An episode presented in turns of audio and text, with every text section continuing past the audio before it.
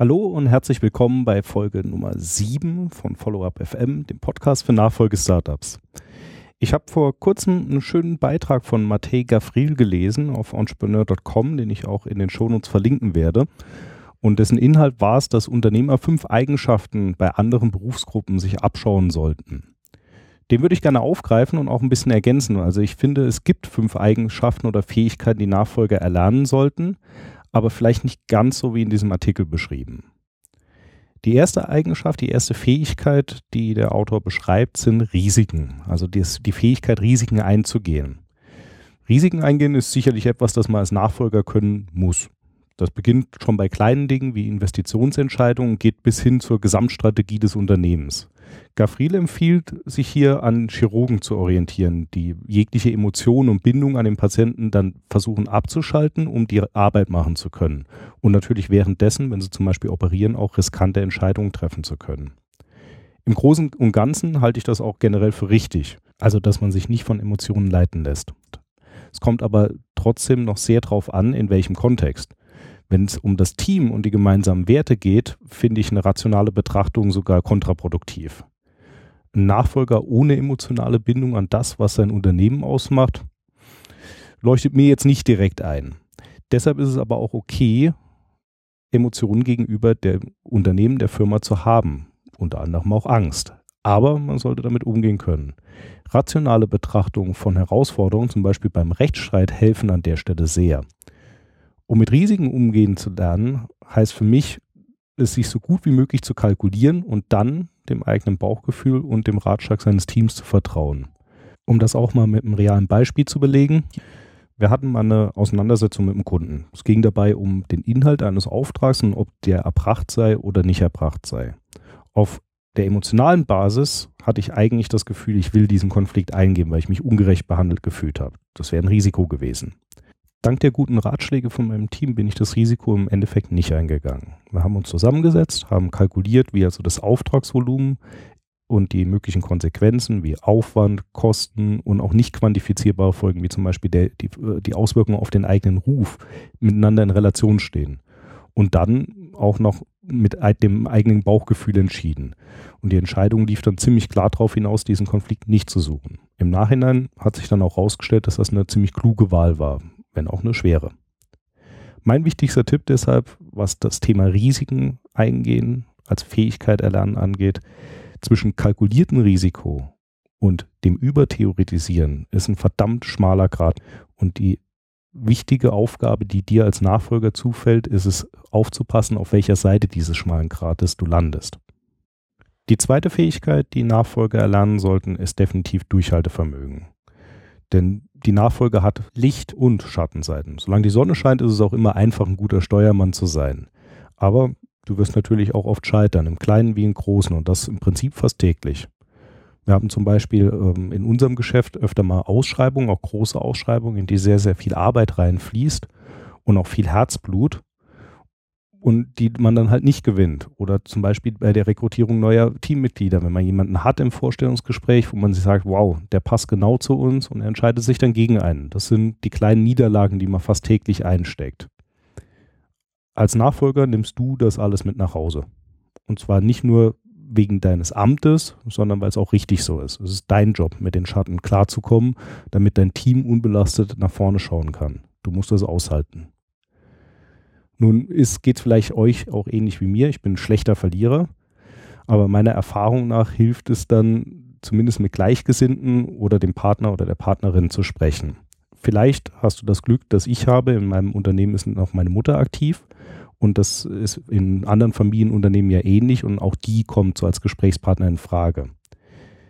Passt aber bitte auf. Es geht nicht darum, bei diesen Leuten eure Probleme abzuladen. Die Verantwortung bleibt bei dir und das muss auch so sein.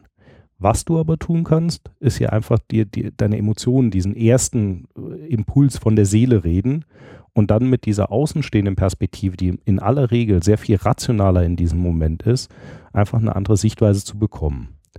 Das klingt jetzt vielleicht nach nicht besonders viel, macht aber in meiner Erfahrung ganz viele Sachen viel einfacher und es erlaubt einem, die Probleme auch zu analysieren. Man hat diese Emotionen weg und kann sich dann rational der ganzen Geschichte nähern. Und das ist dann auch genau eure Aufgabe. Hinterfragt zuerst euch, dann alles andere, findet raus, was schiefgelaufen ist und dann macht es beim nächsten Mal besser. Ein Tipp von meiner Seite, den ich jetzt seit einigen Monaten oder fast sogar im Jahr mache, ich schreibe mir jeden Tag eine Sache nieder, die ich besser hätte machen können. Und das review ich auch regelmäßig, weil so schafft man sich auch ein Bewusstsein für die Stellen, an denen man dann sich selbst arbeiten kann und was man vielleicht besser machen kann. Die dritte Fähigkeit, die in diesem Artikel genannt wird, ist die Fähigkeit zu verhandeln. Sie wird als Kernkompetenz für einen Unternehmer oder auch in unserem Fall einen Nachfolger dargestellt. Das ist auch nicht falsch, weil als Nachfolger werdet ihr in Situationen kommen, in denen ihr verhandeln müsst. Einkauf, Personal, Vertrieb, all diese Sachen erfordern letztendlich ein bisschen Verhandlungsgeschick. Es gibt dafür auch Kurse, die man besuchen kann, die ich nie besucht habe. Und ich halte mich da auch nicht für ein Naturtalent, ganz im Gegenteil. Wahrscheinlich geht es mir oder geht es euch so ähnlich, wie es mir geht. Ich finde die Vorstellung von so einer Art Bazar, wo äh, jeder seine Position macht, man sich äh, gegenseitig austauscht mit Argumenten und sich dann über ein langes Spiel zueinander nähert und dann einen Preis findet, finde ich eher unangenehm. Ich habe da dran nichts. Viele Leute empfinden das ja als schön und blühen da regelrecht auf. Für mich passt das nicht. Und deshalb habe ich äh, für mich einen Weg entwickelt, mit dem ich bislang recht gut fahre und den ich euch jetzt einfach mal erzähle. Und wenn davon was für euch passt, könnt ihr es ja vielleicht adaptieren. Ich habe da drei Punkte, die ich immer wieder versuche zu beachten. Und der erste wäre dann, wenn ich keine Ahnung von etwas habe, was für eine gute Verhandlung immer wichtig ist, gibt es zwei Optionen. Ich eigne sie mir an oder ich nehme die passenden Menschen aus meinem Team mit, die diese Ahnung mitbringen. Mein Team hat mich da auch immer unterstützt und ich erziehe damit einfach bessere Ergebnisse. Es gibt nichts Schlimmeres für mich, als wenn ich ähm, ohne irgendwelche Vorbereitung in wichtige Verhandlungen gehe. Und wenn ich es nicht äh, schaffe, mich gut vorzubereiten, weil mir Kenntnisse fehlen, dann muss ich jemanden finden, der mich dabei unterstützt. Und als zweiten Punkt versuche ich dann den Weg abzukürzen. Statt dieses Spiel von Angebot und Gegenangebot zu spielen, versuche ich einfach direkt zum Ziel zu kommen. Ich versuche den Gegenüber als Partner zu begreifen und ganz offen die jeweiligen Interessen, meine und seine, anzusprechen und dann die entsprechend auszugleichen. Das funktioniert natürlich besonders gut, wenn man eh schon irgendwie eine persönliche Beziehung hat, in Netzwerken, zum Beispiel bei den Wirtschaftsjunioren, aber es funktioniert auch mit anderen. Ich habe das auch schon mit Leuten gemacht, die ich zum allerersten Mal getroffen habe. Natürlich lässt sich darauf nicht jeder ein. Also wenn ich merke, dass der Verhandlungspartner sich nicht darauf einlässt, möchte ich ehrlich gesagt auch nicht mehr mit dem verhandeln. Deshalb habe ich mir vorher Gedanken über einen guten Outcome gemacht, also der für beide Seiten meiner Einschätzung nach gut sein müsste. Und wenn ich merke, dass der komplett verfehlt wird, gehe ich das Geschäft nicht ein. Dann sage ich das und verabschiede mich höflich, denn man sieht sich immer zweimal im Leben. Ich weiß nicht, inwiefern das für euch passt. Es, viele sagen ja, es ist in meiner Branche unüblich, direkt zum Ziel zu kommen und einfach das äh, Wunschergebnis zu präsentieren und zu argumentieren. Aber ich komme damit bisher gut klar. Es hat gute Ergebnisse gebracht in verschiedensten Kontexten und kann es eigentlich nur wärmstens weiterempfehlen. Gerade für Menschen, die dieses Spiel des Verhandelns nicht so sehr mögen wie ich auch. Bei der vierten Fähigkeit, die Nachfolger haben sollten, bin ich voll beim Autor des Artikels. Das ist nämlich die Problemlösungskompetenz. Wenn ich einen Tag plane, funktioniert es praktisch nie, wenn ich mir irgendwie mehr als drei Dinge vornehme, weil das Tagesgeschäft dazwischen kommt. Und für euch als Nachfolger ist das Team euer Tagesgeschäft, eure Führungsaufgabe. Und da kommen jeden Tag kleine, größere, mittlere Problemchen auf euch zu. Jeden Tag. Beschwerden von Kunden, Ausfälle im Team, nicht gezahlte Rechnungen, eine nervöse Bank oder gar das Scheitern von einem ganz großen Projekt und noch viele andere kleine Dinge mehr. Und es ist euer Job, diese Sachen zu lösen. Da hilft auf jeden Fall das, was ich schon beim Thema Risiko gesagt habe. Kurz Dampf ablassen und dann so emotionslos wie möglich an die Sachlage herantreten und unbedingt andere einbeziehen. Bitte pass auf, dass du nicht den Druck der Entscheidung oder der möglichen Konsequenzen auf das Team ablädst sondern binde die Leute in die sachliche Analyse und die Lösungswege ein. Das ist auch wieder ein schmaler Grad, aber ein sehr wichtiger. Meiner Erfahrung nach bringt dieses Vorgehen sehr gute Ergebnisse und klar, man muss es ein bisschen auf die Unternehmensgröße adaptieren. Bei einem kleinen Unternehmen kann man möglichst viele prozentual einbinden, beim größeren Unternehmen vielleicht eine Art Führungsteam, aber man hat ja seine Vertrauten und die habt ihr als Nachfolger auch. Und es hilft ungemein. Der Autor vergleicht diese Problemlösungsgeschichte anhand von Computerspielen. Also er sagt, dass Computerspieler tendenziell eine höhere Problemlösungskompetenz haben, weil sie halt immer versuchen, die nächste Stufe des Spiels zu erreichen oder ihren Charakter im Spiel voranzubringen. Ja, wenn wir in dem Bild bleiben wollen, dann ist die Nachfolge im Prinzip ein Spiel ohne Safe Game, sozusagen der Iron Man Mode für die Spieler unter uns. Es macht aber auch großen Spaß, ehrlich gesagt, diese großen und kleinen Problemchen jeden Tag zu lösen, aus der Welt zu schaffen. Es ist nämlich sehr abwechslungsreich, was zumindest für mich sehr, sehr wichtig ist. Bei aller Freude daran musst du aber auch akzeptieren, dass du nicht immer richtig entscheidest. Und dann gilt einfach Mund abwischen, weitermachen, Stichwort Durchhaltevermögen. Last but not least, vielleicht der wichtigste Tipp von meiner Seite, was diese Sache angeht. Wenn was erreicht wurde, feiert's. Ob das jetzt ein spontaner Sekt wie gestern bei uns, weil einer unserer Auszubildenden mit Auszeichnung abgeschlossen hat, oder eine Grillfeier oder was Besonderes zu Weihnachten, spielt keine Rolle. Die kleinen Feiern sind wichtig. Das heißt, wenn ihr ein Problem gelöst habt und euer Team euch dabei geholfen hat, feiert's. Die fünfte und letzte Fähigkeit, die du als Nachfolger erlernen solltest, ist definitiv die Fähigkeit, Dinge zu erklären. Das ist ein absoluter Kern guter Führung, meiner Meinung nach. Denn du willst ja Menschen auf deine Reise mitnehmen.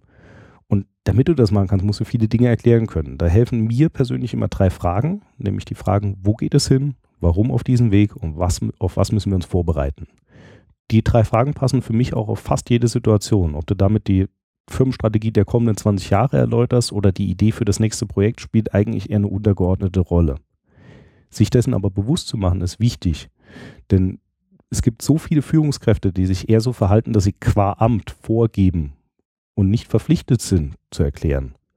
Vielleicht funktioniert das auch eine Zeit lang für die, ich weiß es nicht, aber für ein Nachfolgestartup, mit dem du auch wirklich was verändern willst, wirst du meiner Ansicht nach auf jeden Fall anders handeln müssen. Umgekehrt gilt aber auch das auch sich Dinge erklären zu lassen, ist auch eine Fähigkeit, die unglaublich wichtig ist. Es ist an dir als Nachfolger die Menge an Detailgrad zu finden, die dir bei deiner Entscheidungsfindung hilft und den auch aktiv einzufordern.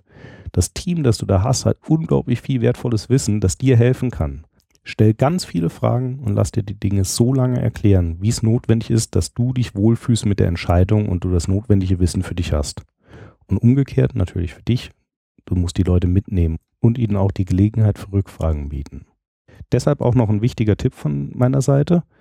Ich beobachte öfter, dass in größeren Gruppen Fragen nicht gestellt werden. Ich weiß nicht genau, womit das zu tun hat. Das kann sein, dass man es vor der Gruppe nicht tun will oder dass die Frage erst später beim Nachdenken über das Gehörte überhaupt in den Kopf springt. Es spielt ja keine Rolle. Aber ich habe mir deshalb angewöhnt, gerade bei großen Entscheidungen, bei wichtigen Entscheidungen, immer noch mal extra darauf hinzuweisen, dass meine Tür offen ist und das dann auch wirklich zu leben. Ich kann nur sagen, es wird häufig genutzt. So, damit wären wir auch am Ende dieser Folge. Das waren die fünf Fähigkeiten, die du als Nachfolger erlernen solltest. Und ich hoffe, ich konnte euch auch noch den einen oder anderen Tipp mitgeben. Bis zur nächsten Folge sind es wieder zwei Wochen. Ich hoffe, ihr nutzt diese zwei Wochen gut, um in eurem Nachfolge-Startup etwas zu bewegen. Ich würde mich auf jeden Fall über euer Feedback freuen und natürlich auch über eure Bewertungen, Rezensionen bei iTunes. Herzlichen Dank dafür und bis zum nächsten Mal.